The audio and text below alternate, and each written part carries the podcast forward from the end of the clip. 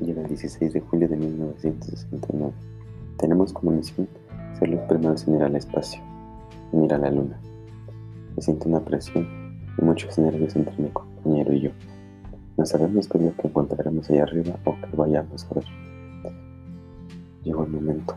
Estamos a punto de ver si el cohete nos llevará a tan misteriosa e importante misión. Estamos listos. Inicia la cuenta regresiva para ir por primera vez a la luna.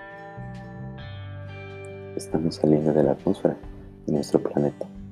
La vista que tenemos del espacio es increíble, llena de estrellas y un inmerso negro brillante. Estamos a punto de llegar.